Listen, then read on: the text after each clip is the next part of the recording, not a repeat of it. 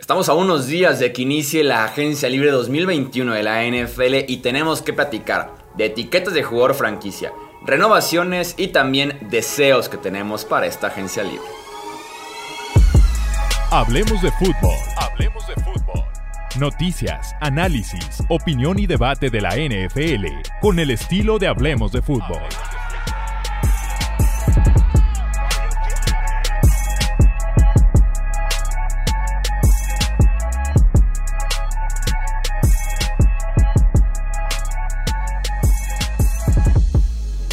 tal amigos? ¿Cómo están? Bienvenidos a un episodio más del podcast Hablemos de Fútbol. Yo soy Jesús Sánchez y es un placer que nos acompañen a este episodio en el que seguimos ya el último antes de que empiece por lo menos las negociaciones oficiales entre agentes libres y los equipos interesados en estos jugadores. Así que tenemos esta dinámica de los tres deseos que tenemos para esta eh, agencia libre, para este mercado 2021 de la NFL. Me acompaña la dupla de siempre para hacer justamente estos deseos y también hablar de otros temas. Saludo con mucho gusto a Tony Álvarez y también a Alejandro Romo. ¿Cómo están amigos? Bienvenidos. ¿Qué tal? Muy bien, muchas gracias Tony. Chuy, un placer como siempre estar con ustedes y pues bueno, emocionado por este episodio. Va a, estar, va a estar muy bueno, la verdad. Sobre todo con los deseos, mucho es tal cual, la mera palabra. Pero bueno, soñar no cuesta nada, sobre todo en este tiempo de, de la NFL, ¿no? Exactamente, sí, se va a poner bueno. Va a ser lo que vamos a dejar para el final del episodio para que lleguen justamente esos deseos. Me gusta decirlo como de forma un poco misteriosa. Vamos a empezar platicando de las etiquetas de jugador franquicia. Fueron aplicadas 10 de ellas. La lista la leo rápidamente y después vamos a llegar poco a poco a algunos casos que nos llamen la atención. Está Washington con el guardia Brandon Sheriff. Tampa Bay con el wide receiver Chris Godwin. Jacksonville con el tackle ofensivo Cam Robinson. Los Giants con el defensive end Leonard Williams. Chicago con el wide receiver Allen Robinson. Carolina con el tackle ofensivo Taylor Moton. Denver con el safety Justin Simmons. Los Jets con el safety Marcus May. Nueva Orleans con el safety Marcus Williams. Y para cerrar, mera formalidad, ya se firmó la mega extensión de 160 millones. Dallas con su coreback Dakota Prescott. Romo, ¿por cuál eh, quieres empezar? ¿Cuál te llamó la atención, ya sea para bien o para mal? Para empezar aquí a platicar de algunos casos relevantes de las etiquetas. Fíjate que me gustaría empezar con Brandon Scherf del Washington Football Team.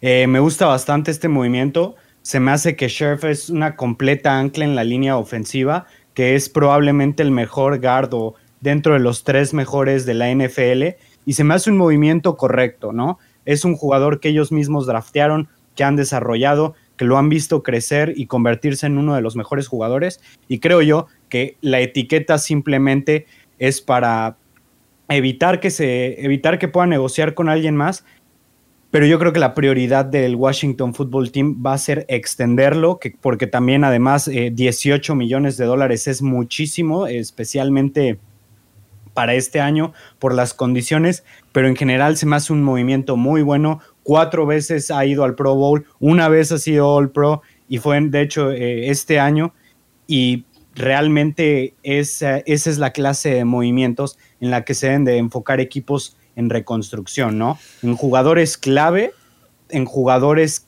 que son, digamos, que tienen toda la, identidad del equipo. Entonces me gusta bastante este movimiento. Creo que yo te voy a llevar la contraria si tuviera que elegir de estos 10. El que menos me gustó fue Cam Robinson. El segundo tal vez que menos me gustó fue el de Brandon Scherf. Como dices, 18 millones representa el 10% del tope salarial de este año para un guardia derecho, por más bueno que sea.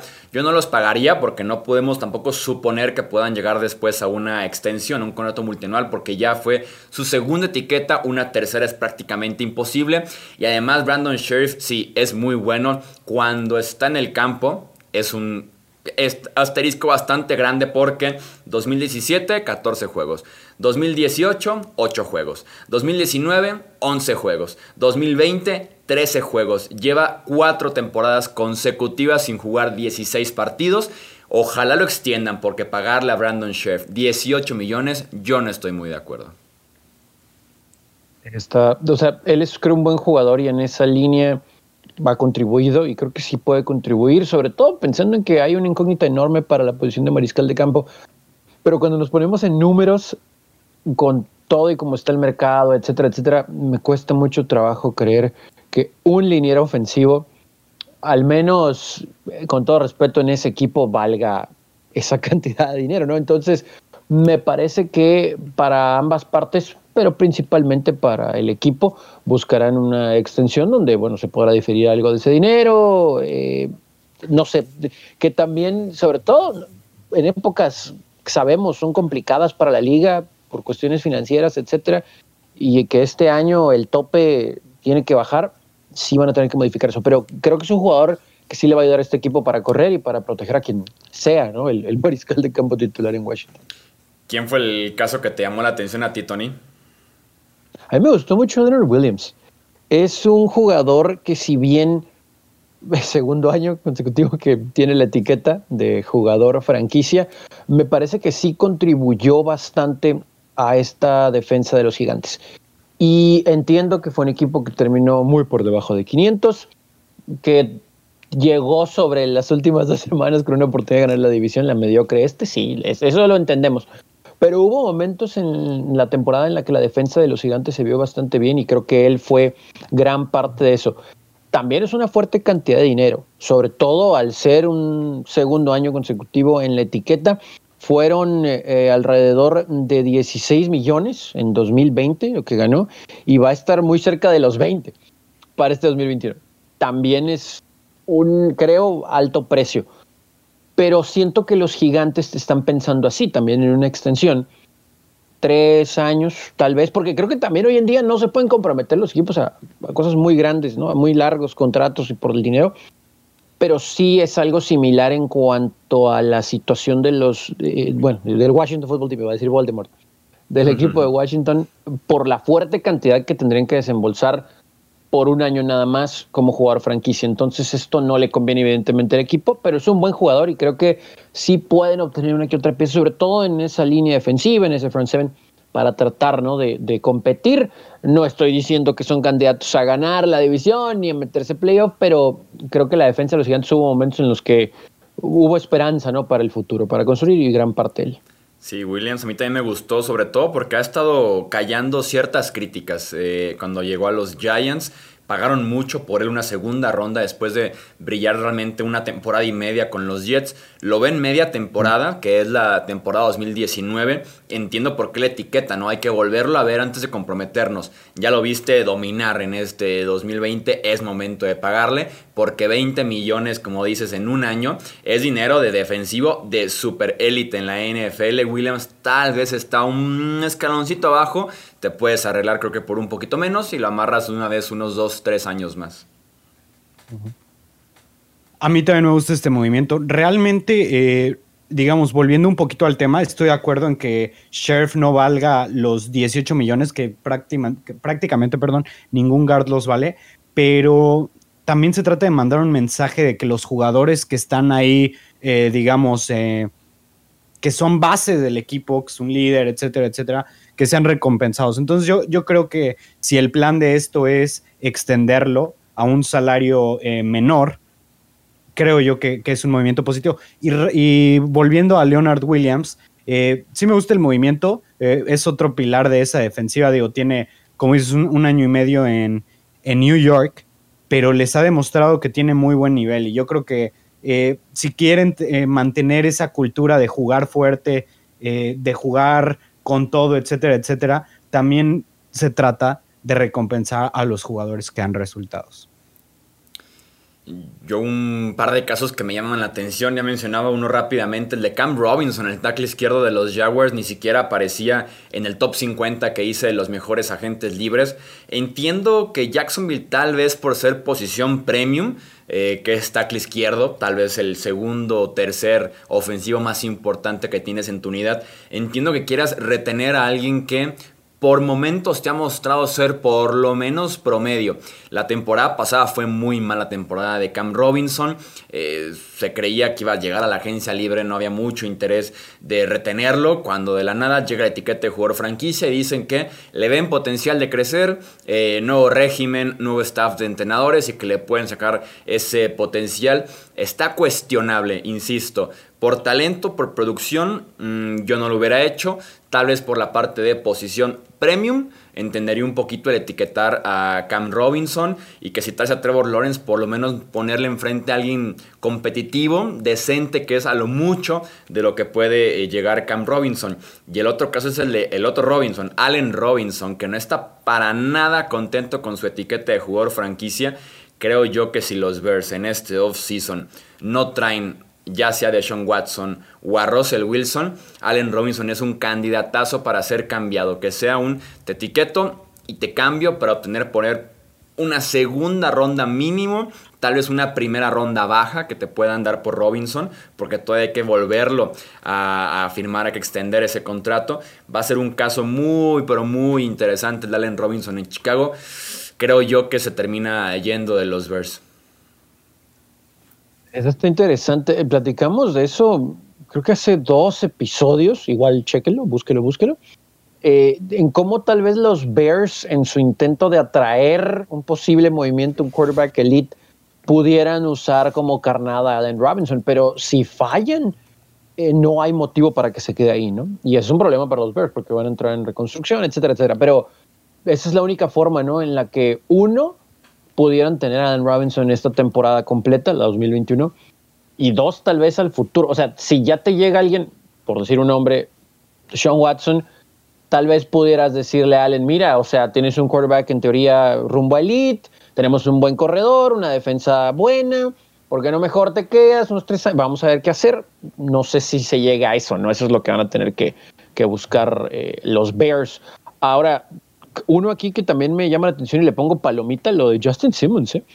Creo que, digo, ya también hay que voltear a ver cómo van a reestructurar en otras áreas, sobre todo en la posición de linebacker, pero, pero es un buen jugador, es un buen jugador, es un líder y se gana el respeto de muchos ahí en ese vestidor, entonces yo creo que sí va a ayudar, sobre todo en esa división. Hay muchas interrogantes, seguramente hablaremos de lo que pasará en ciertas líneas ofensivas, eventualmente en esta agencia libre, pero bueno, es un, es un buen movimiento. Lo de Simmons a mí me parece excelente. No se, no se perdió un snap en toda la, la temporada. Me parece que ha jugado por ahí del 97% de los snaps en los últimos tres años. Te habla de la durabilidad y de lo importante que es para esa defensiva. Aquí, que yo considero que él es la pieza hoy en día más importante. Eh, digamos que dejando en una incógnita a Von Miller por el no saber qué va a pasar pero me parece muy, muy buen movimiento. Y creo yo que también es hora de que lleguen a un, a un contrato de, eh, a una extensión con Simmons porque se lo merece, jugador que drafteaste, volvemos a lo mismo, líder en el vestidor, ¿qué más quieres? ¿No? Tienes el salary cap, puedes jugarlo más o menos, puedes llegar a un acuerdo por más o menos lo mismo que es el, la etiqueta de jugador franquicia, págale. Sí, más porque la tercera etiqueta con cualquier posición está prácticamente fuera de mercado. Primera etiqueta es un promedio de los cinco mejores salarios de tu posición. Segunda etiqueta es un incremento del 20% respecto a la primera etiqueta. La tercera etiqueta es prácticamente el doble. Entonces, si cualquiera mm, se sale prácticamente de presupuesto. Eh, hablando de los que no recibió la etiqueta de jugador franquicia, encontramos nombres muy, pero muy interesantes. El de Aaron Jones con Green Bay, aquí mismo manejamos el nombre de que era posible. Jason Reddy con los Cardinals. Hunter Henry con los Chargers, que platicamos también de él. Kenny Goladay con los Lions, ojo con ese nombre. Eh, los Bucks, que prefieren a Chris Godwin en lugar de Shaquille Barrett. Eh, Bob Dupree con los Steelers. Joe Tooney con los Pats. Son algunos nombres que parecía que iban a ser etiquetados y que se terminan yendo. De los que no recibieron esta etiqueta de jugador franquicia, ¿a quienes pondrían en la categoría de fue un error? Su equipo debió haberlo etiquetado. Kenny Goladay. Definitivamente.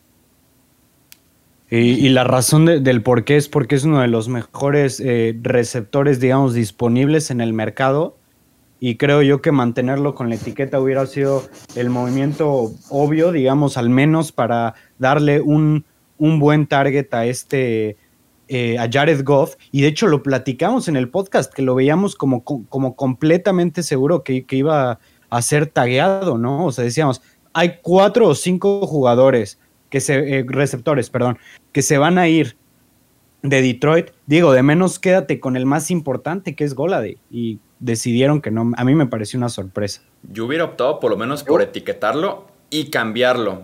Platicamos justamente con Golade y yo decía, ok, si eres súper en reconstrucción, como es el caso de los Lions, entiendo el punto de para qué le pagas a un jugador 17 millones si estás en reconstrucción, ¿no? Si es realmente lo único decente que hay en ese roster ofensivo o de las pocas piezas en todo el roster. Lo entiendes un poquito, no le pagues, pero por lo menos cóbrate una segunda ronda que creo yo hubieras conseguido. Te puedes esperar a los picks compensatorios, pero va a ser tercera ronda y va a ser hasta el draft 2022. Entonces yo también hubiera etiquetado a Joe, a, a Kenny Golady y lo hubiera cambiado por lo menos. Bueno, igual también a Joe Tooney.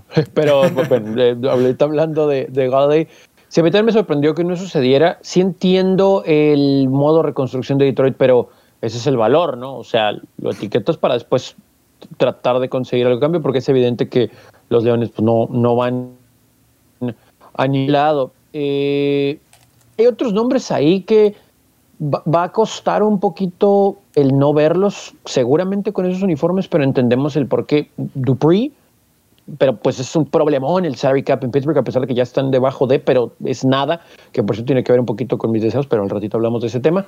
Eh, pues lo de Tooney hubiera sido algo muy interesante que se quedara en, en eh, Foxborough, pero díjole, ahí también las cosas están un poquito raras. Eh, no sé, hay uno pensaría que tal vez por cuestiones de seguridad lo mantendrían, es un jugador todavía joven, porque inclusive pues también hay interrogantes entre lesiones y cuestiones de COVID que algunos optaron, en, general en la NFL, Nueva Inglaterra tiene ese asunto con algún liniero, entonces por lo menos estar seguro de que aún un elemento clave está en buen nivel, ¿no? Pero, pero no lo han optado y los Patriotas no se manejan así, ¿no? O sea, no, no se manejan, nunca vamos a escuchar, ah, pero tal vez le ofrecen un contrato largo. Eso no va a pasar con, con Joe Turino, entonces sí, sí está interesante. Yo sí entiendo por qué no lo taguearon y por qué lo van a dejar ir. La situación es que ellos ya trajeron a Trent Brown de vuelta. Si va a jugar tackle izquierdo o tackle derecho, quién sabe. Muy probablemente dejen ir a Marcus Cannon.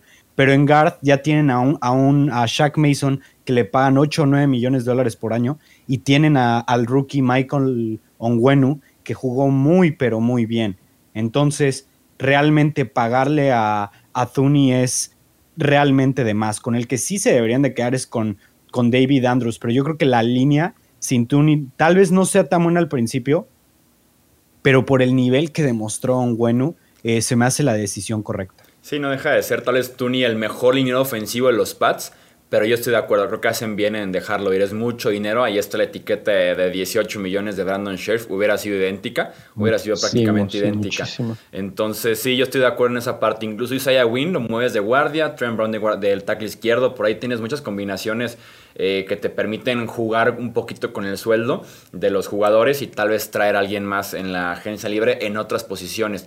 Yo junto a Goladay, el que más me hizo por ahí rascarme la cabeza, Aaron Jones de los Packers. 8 millones costó ese ticket. Hubiera sido el octavo mejor pagado en la posición de running back. Creo que Aaron Jones lo hubiera valido.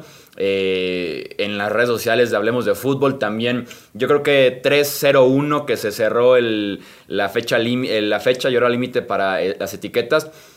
Cientos de aficionados de Green Bay diciendo Aaron Jones no dijeron nada porque estábamos como con la idea de que era muy sencillo etiquetarlo. Después sale un reporte en el que Green Bay le está ofreciendo 9, 10 millones eh, anuales en una extensión de contrato que ha rechazado hasta el momento Aaron Jones. Entonces, no sé si por respeto o si la extensión esta de las 9, 10 millones está muy diferido y en el tope salarial les hubiera pegado la etiqueta 8 directos este año, la extensión un poquito de 3, 4 en ese rango.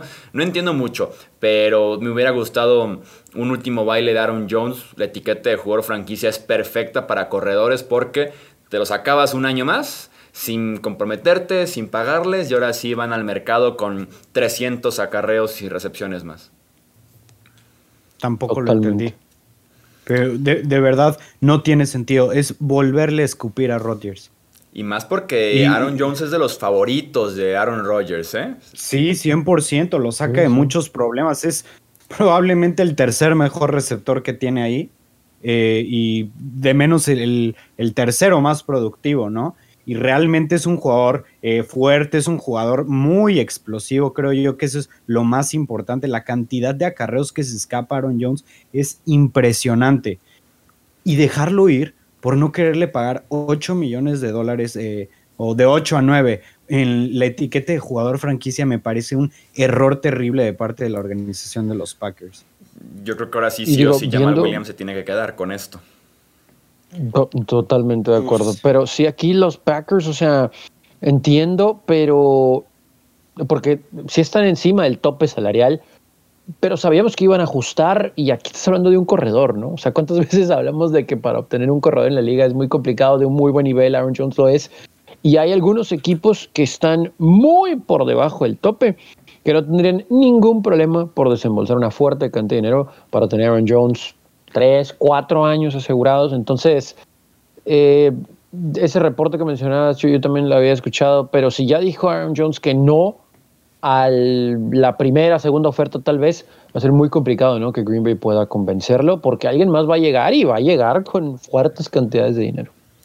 Antes de pasar con los deseos de agencia libre, nada más rápido, dos renovaciones, dos jugadores que pintaban para tener un mercado interesante en la agencia libre y que al final de cuentas se quedan donde están. Matt Milano renovó por 4 años y 44 millones con los Buffalo Bills, mientras que Lavonte David renovó por 2 años y 25 eh, millones con los Tampa Bay Buccaneers.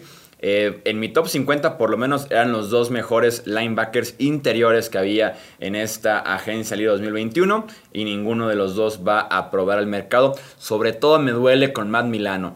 Creo que pudo haber ganado más en el mercado, un rango de 12 a 13 millones eh, anuales. Iba a ser uno de los defensivos más buscados por esa versatilidad que tiene, su cobertura, la rapidez con la que llega rápidamente al, al ovoide. O sea, juega en otra velocidad más Milano, se queda en Búfalo y por 11 millones anuales y solamente dos temporadas garantizadas, fue un excelente movimiento por parte de los Bills muy, o sea, valió mucho la pena para los Bills. Y digo, creo que también se vale de parte de, de, Milano preferir quedarse en un proyecto como el que está viendo en Buffalo a irse a un equipo como los Jets, ¿no? Que tienen, por ejemplo, a CJ Mosley que le pagaron 17 millones en su momento y que ven cómo han salido las cosas. Si ya conoce el sistema, si le ha ido bien, es un proyecto bueno, digo, igual y prefiere sacrificar ese millón o dos millones extra por año con tal de de estar en un equipo que al menos se ve como que va a tener una, una buena época. Y ojalá que se le voltee a ver un poquito más, ¿no? Porque siempre le he hecho estar un equipo en teoría menos mediático en Búfalo, pues cualquiera va a decir, ah, pues se quedó, se quedó ahí, no va a pasar mucho, pero es, yo sí creo que hoy es de lo mejor que hay en la posición, ¿no? En, en la NFL. Pasamos ahora sí a los tres deseos que tenemos para esta agencia libre. Eh, son, pues sí, literalmente cosas que nos gustaría que, pasaran, que jugadores que lleguen a cierto equipo, ya sea por el fit, eh, porque se acomoda muy bien, porque les hace falta. Simple y sencillamente tres deseos, no tenemos nada en contra ni a favor de nadie. Cosas que nos gustaría ver en esta agencia libre. Arrancamos contigo, Tony. Vamos, vamos arrancando contigo. ¿Cuál es tu primer deseo? esto, esto está fácil, creo que se pudiera dar, pero pues ya estoy escuchando muchos reportes de que como que hay mucho enfoque al draft y tendría que ser así, pero creo que los Chargers deberían, yo deseo que los Chargers vayan por Joe Tooney. Eh, Joe Tooney va a estar disponible, evidentemente lo acabamos de comentar, joven, 28 años, y los Chargers, o sea, aquí nos podemos pasar tres horas hablando de la línea ofensiva o la nula línea ofensiva de, de los Chargers, conformada en teoría de acuerdo al depth chart por Trey Pipkins, Dios santo, Dan Feeney, que en teoría va a ser agente libre, Mike Pouncey, que ya se retiró. Ya hablamos de Trey Turner en, el episodio anterior y lo que significa para cualquier equipo su valor, que también podemos decir es ninguno. Y Brian Buluaga, pues entre lesiones, por ahora ha sido una decepción, ¿no? Llegando de, de Green Bay. Entonces, Trey Turner es un hombre que todavía está en la cuerda floja en la posición de guardia derecho. Lo de Dan Fini, pues si no llegan a un acuerdo para que, créanme que no se va a extrañar. Y ahí es donde entra Joe Tony. Es un muy buen jugador, no se lesiona, juega siempre, eh, de verdad juega siempre. Entonces, y además, muy, pocas, eh, muy pocos castigos desde que llegó a la liga en 2016, 20. Eh, Entonces, 15 de ellos holding, por cierto. Pero en general, muy limpia su carrera en ese sentido. Eso es lo que necesita alguien como Justin Herbert para que su carrera continúe en su segundo año limpio, su uniforme lo más que se pueda. Claro que no es la única pieza que hace falta en esa línea ofensiva, pero experiencia, durabilidad, eh, gran nivel, me parece que sería algo excelente que los Chargers lo busquen y pueden hacerlo, están 26 millones abajo del tope salarial, ¿no? Sí, sí pueden desembolsar para contrato de tres años por lo menos. Sí, ojalá protejan esa joyita llamada Justin Herbert. Incluso Joe Zuni de centro no me desagradaría por ahí con el retiro de Mike Pouncey, cuando, en donde sea más valioso. En donde sea más valioso. Ahí, ahí sí yo no sé. Yo, yo no sé si lo metería de centro. Digo, si eres tan bueno de guard, como para qué jugarle, ¿no? ¿Para qué experimentar con eso? Sé que las posiciones no son muy distintas, pero pues digo, si, si digamos, puedes tener al, a un guard top 3, como lo tiene Pro Football Focus, en Joe Tooney, y probablemente un centro que sea nada más top 10, pues prefiero el guard top 3, ¿no? ¿Cuál es tu, sí. tu deseo, Alex? Tu primer deseo. Kenny Goladay a los Patriots. Lo tenía al principio como a los Eagles, pero para los Eagles es completamente imposible por situaciones de salary cap. Me gusta bastante Kenny Goladay, eh, en, digamos, para New England, para que en base a él empiecen a rehacer esa ofensiva, empiecen a armar de cero ese cuerpo de receptores. Creo que ya es momento que se deshagan de Edelman, creo que eh, también es momento que se deshagan de Nakil Harry. Y me gustaría ver cómo Kenny Goladay y probablemente un jugador del draft o algún otro wide receiver 2 eh, o, o, número 2 o número 3 por ahí que puedan agarrar de agencia libre. Creo yo que se moldearían muy bien para un proyecto que trajeran para un quarterback eh, novato o si regresa Cam Newton o quien sea, pero el chiste es de que tengan armas, de que le puedan dar también posibilidades en zona roja al quarterback que sea, y New England 100% lo puede hacer. New England tiene el salary cap para hacerlo. Eh, saben ellos mismos que no son buenos drafteando wide receivers. Creo que la mejor alternativa para ellos es ir por alguien ya probado como lo es Goladay. Sí, un, un tipo de wide receiver que no ha tenido en New England en un muy buen rato. Un, un verdadero wide receiver eh, número uno. Sí, le, le, caería muy bien a esta ofensiva de los Patriots. Eh, pasamos a mi deseo. Pasamos a mi deseo. Me he dado cuenta que en estas dinámicas suelo hacer trampa, porque siempre menciono a alguien adicional. Eh, y lo voy a hacer otra vez, no sé por qué soy tan tramposo, lo admito. Eh, mi deseo es que Kenny Goladay y Aaron Jones vayan a los Miami Dolphins. Entiendo que Tua Tongoailoa fue sumamente criticado había razones para criticarlo. Aquí mismo fuimos muy fuertes con el buen Tua, ¿no? Eh, porque fue una montaña rusa, lleno de altibajos. Eh, por ahí faltaba fuerza en sus pases, precisión, agresividad, el ser más vertical en rutas y demás. Entonces fue muy criticado Tua. Pero también podemos verlo por el lado de quién estaba a su alrededor, ¿no? También tiene mucho peso el resto de la ofensiva de los Dolphins. En el cuerpo de wide receivers, Devante Parker, que es ha tenido un surgimiento sorprendente en las últimas dos temporadas. Preston Williams, que estuvo lesionado y después regresando de lesión. McCollins, Isaiah Ford, Lynn Bowden. Entonces, realmente no había nada para lanzar el ovoide. Y detrás de él, como para entregar el balón en caso de que no estuvieran lanzando tan bien, Miles Gaskin, Matt Breda, Salvon Ahmed, de Andre Washington y Patrick Laird. Es momento de que Miami construya una buena ofensiva alrededor de Tua. Dice Brian Flores que eh, la confianza está puesta en el coreback de segundo año. Él es el hombre, de momento así lo es. No se han calmado un poco los rumores tal vez de un cambio por Deshaun Watson. Entonces, si van a apostar fuerte por eh, Tua, qué mejor que rodearlo muy bien con Aaron Jones y con Kenny Goladay como running back y wide receiver 1. Y digo, si tuvo éxito en Alabama con cuatro receptores primera ronda, porque eso es exactamente lo que tenía, lo menos que pueden hacer es rodearlo con un poco de talento, ¿no? Además de, su corredor primera ronda también, ¿no? Entonces, me, late lo que dices, aunque no me gustaría en, en Miami, pero por otras situaciones por ahí. pero sí, sí es, sí es un movimiento que deberían de explorar, deben de llevarle ya también targets probados y probablemente también deberían de buscar en el draft. Eh, si pueden tener a uno de sus ex compañeros, estaría ideal. Ahora, está fuerte el escuchar dos nombres top premier ahorita en el mercado para un equipo, pero si alguien puede pagarlo es Miami. Tienen mucho dinero ahorita ahí más de 30 millones como para poder invertir, vamos a decirlo así. Así que no suena descabellado. No creo que suceda, pero no suena para nada, para nada descabellado. Tendrías un receptor uno y un corredor premier. O sea, al menos para unas tres temporadas. Así que sí, sí podría ser una opción. Y en la agencia libre pasada ya gastaron muy fuerte en la defensiva, o sea, no tienen ningún problema con empezar a escribir cheques, ¿no? Con Byron Jones, con Calvano y Landon Roberts, Manuel Ogba, o sea, fueron por media agencia libre defensiva. ¿Por qué no hacer lo mismo ahora con la ofensiva que pudiera ser como el nuevo enfoque en Miami para rescatar a tu pick 5 del draft anterior? Eh, Tony, tu siguiente deseo, ¿de quién nos quieres hablar? Este, este sí es un mero deseo porque es poco probable que vaya a suceder. Eh, Hunter Henry, yo creo que más de que Hunter Henry se quede con los Chargers a que vaya a Pittsburgh, pero yo creo que sería una excelente ayuda a Ben Roethlisberger en lo que bien puede ser su último año.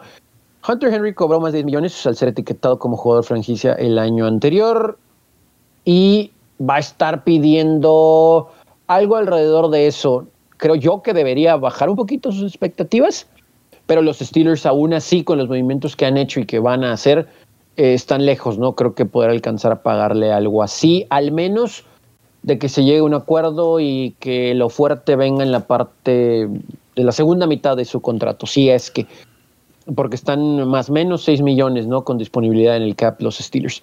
Pero creo que Hunter Henry puede ser alguien que le ayude bastante a Ben Roethlisberger desde la posición de Tyrant. Él siempre se ha visto beneficiado de tener a gente que es muy talentosa, principalmente los grandes años de Hit Miller. Y Hit Miller era un jugador alto, fuerte, de buenas manos.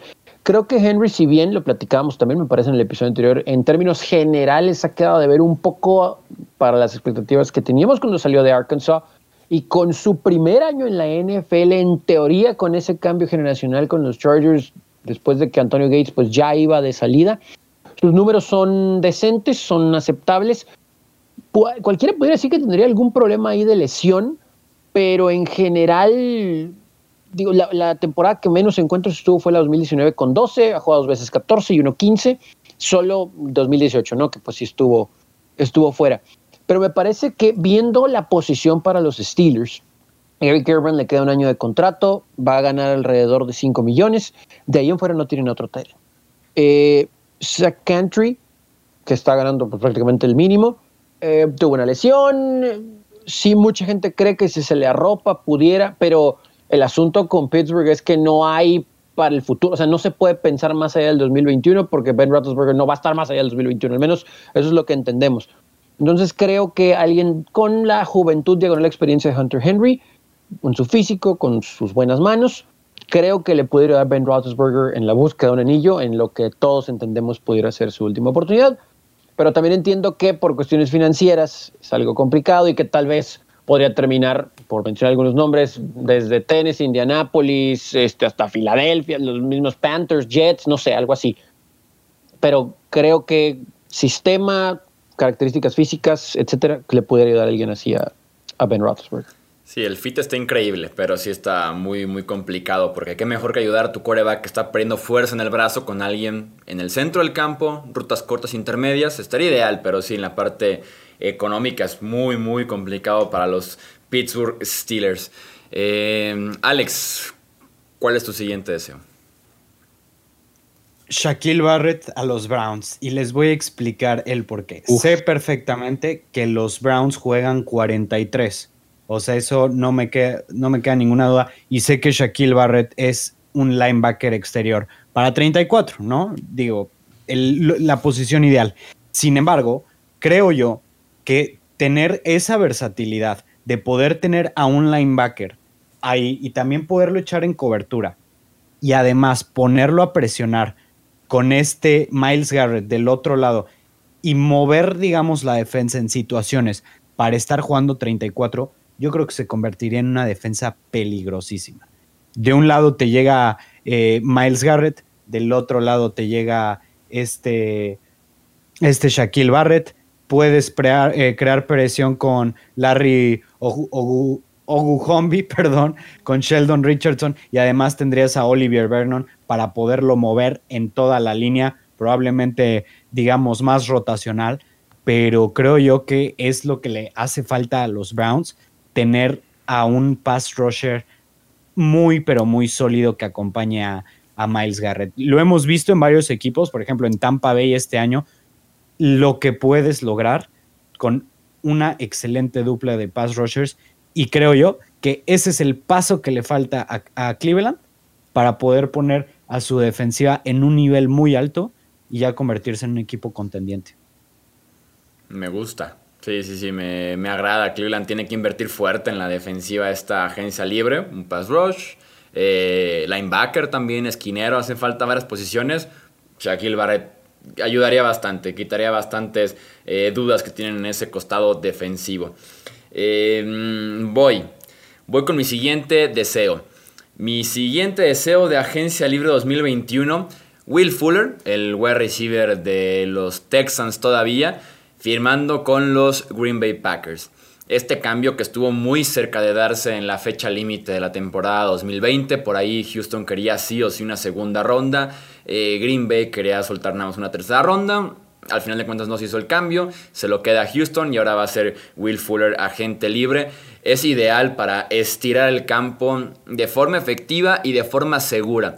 Efectiva porque es la especialidad de Will Fuller. Como decíamos ya platicando de su agencia libre y de su caso en específico, te puede dar tres recepciones, 100 yardas sin ningún problema cada domingo, un touchdown por ahí, ojalá se mantenga sano en este caso.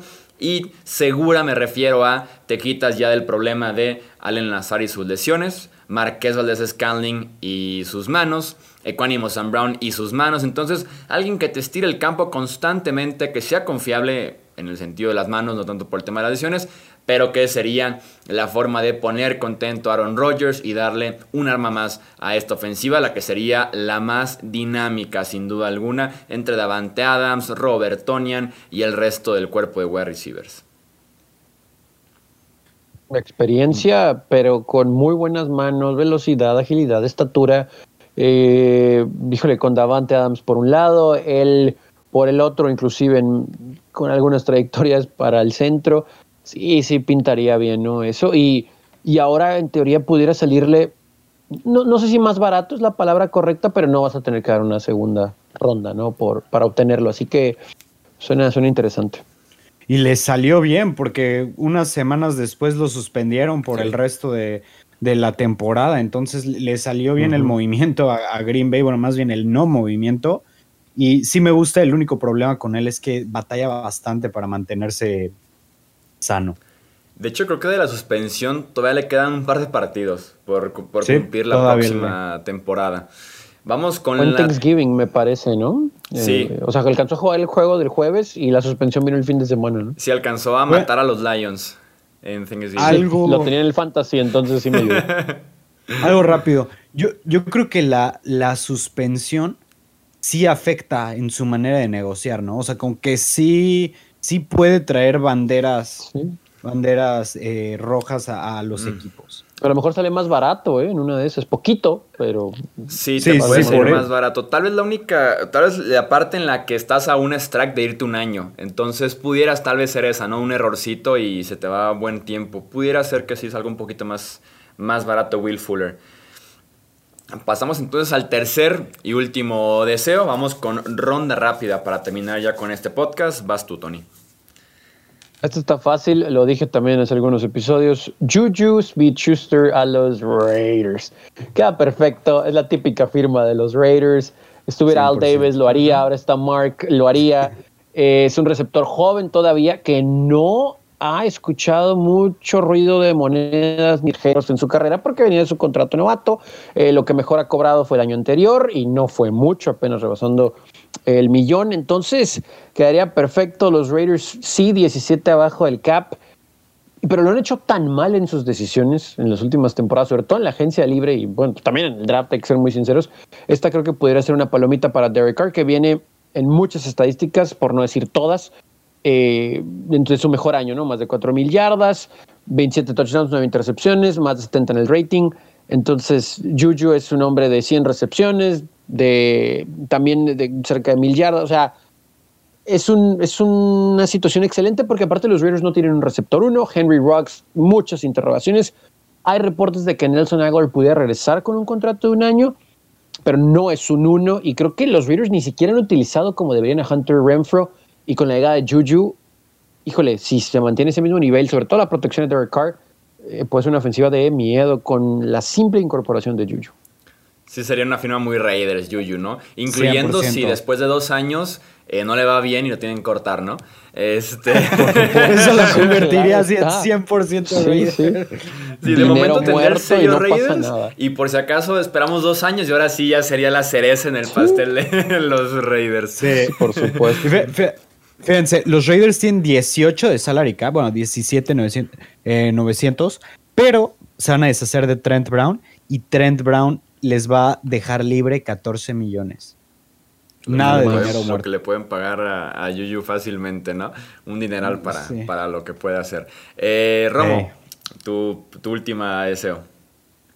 Fíjate, lo platicamos, platicamos mucho este jugador el otro día y por ahí vi un comentario de uno de los fans diciendo que le gustara que habláramos eh, de los jugadores de Panthers y voy a ir con Curtis Samuel porque me gusta mucho su juego, me gusta completamente y para un equipo que necesita un wide receiver 2 consistente, para los Titans. Me uh. encantaría que este movimiento se diera. Que AJ Brown tuviera una pareja explosiva, alguien que puede jugar en el slot, alguien para reversibles, alguien no tan físico, eh, digamos, alguien que, se separe más en las rutas de lo que era Corey Davis. Y creo yo que sería probablemente el mejor lugar al que se podría ir actualmente Samuel, porque va, va como wide receiver número 2. La, digamos, la la presión más grande la tienen siempre sobre AJ Brown, las dobles coberturas sobre él, y creo yo que podría lucir muchísimo por su estilo de juego en una ofensiva bastante terrestre que también le pueden dar reversibles, que pueden utilizar en muchas maneras distintas. Me encanta, me encanta Curtis Samuel, ese fit quedaría ideal porque pierdes a Jono Smith, pierdes a Corey Davis, ponen el backfield al mismo tiempo a Derrick Henry, a Curtis Samuel y que pase lo que tenga que pasar, ¿no? Sí, sí, me, gusta mucho ese. Sí, sí, muy buen Muy interesante. Cierro, cierro con mi tercer y último deseo. Otra vez armé un paquete, otra vez armé un paquete porque, insisto, soy muy tramposo en esto, pero va a ser la misma ciudad. Es Jim Mersey, dueño de los Colts, toma un vuelo a Los Ángeles, está larguito, pero aún así toma un vuelo a Los Ángeles y tráete de la defensiva. Sí, sí, es un ratito. De la defensiva número uno de la NFL, la campaña pasada, al safety John Johnson y al outside linebacker Leonard Floyd. Necesitas pass rush y necesitas defensivos secundarios. Entonces Floyd no es el mejor pass rusher, hay mejores opciones, Barrett, Bob Dupree, Trey Hendrickson, Ngakwe, Judon, pero bueno, te puede salir barato Floyd se ajusta a tu necesidad de perder a Justin Houston en la agencia libre, perder posiblemente a de Nico Otro en la agencia libre, así que requiere Indianapolis de un pass rush urgentemente y puede ser perfectamente Leonard Floyd. Y en la parte del safety, Malik Hooker, un primera ronda que no funcionó del todo, también va a ser agente libre, lo puedes perder. Y John Johnson es de mis agentes libres favoritos de esta clase 2021. Con un solo vuelo, Indianapolis a Los Ángeles puedes matar dos pájaros de un tiro. O bueno, ya dijeron que esa de dos pájaros de un tiro va en contra de las políticas animales, entonces puede descubrir dos necesidades. No, hay que meternos en problemas. Creo que sí fue prohibida como por PETA o algo así, entonces no queremos ser baneados. no, no, no, no, no. Discúlpanos, YouTube. no, pues mira, me gusta, realmente quisiera agregar que es una verdadera pena lo de Malik Hooker. Yo creo que es el mejor safety que me ha tocado ver eh, en el fútbol americano colegial. Simplemente una bestia, un, dominio impresionante de Hooker que nunca se pudo transmitir a la NFL. Una, verdadera lástima, ojalá y pueda revivir su carrera en otro lado y estaría bueno que, que combinaran a Julian Blackmon con, con John Johnson. Me, gusta bastante. Sí, sería una muy interesante defensa. De por sí ya la teníamos alto. Hubo ahí detallitos, pero con estas incorporaciones posibles de deseo de, de eh, cuidado con Indianapolis, ¿no? Al menos ya tienen quarterback, vamos a ver si hay estabilidad en la posición, ¿no? Pero la defensa sí sería muy interesante. Sí, tienen varios agentes libres prácticamente en cada posición, también en esquinero, en linebacker. Si retienes algunos y ese dinero que tienes para gastar, vas por dos de élite y estos Colts tienen la defensiva número uno de la AFC, creo que sobraditos la próxima temporada. Vámonos entonces, gente. Vámonos entonces. El siguiente episodio va a ser el típico, ya saben, lunes por la noche. Eh, que va a ser interesante porque ya vamos a tener algunos contratos por lo menos acordados, por lo menos negociados entre agentes libres y equipos, así que no olviden suscribirse ya sea en podcast, ya sea en YouTube y también activar la campanita de notificaciones para que les avise en cuanto subamos un nuevo episodio aquí del podcast de Hablemos de Fútbol.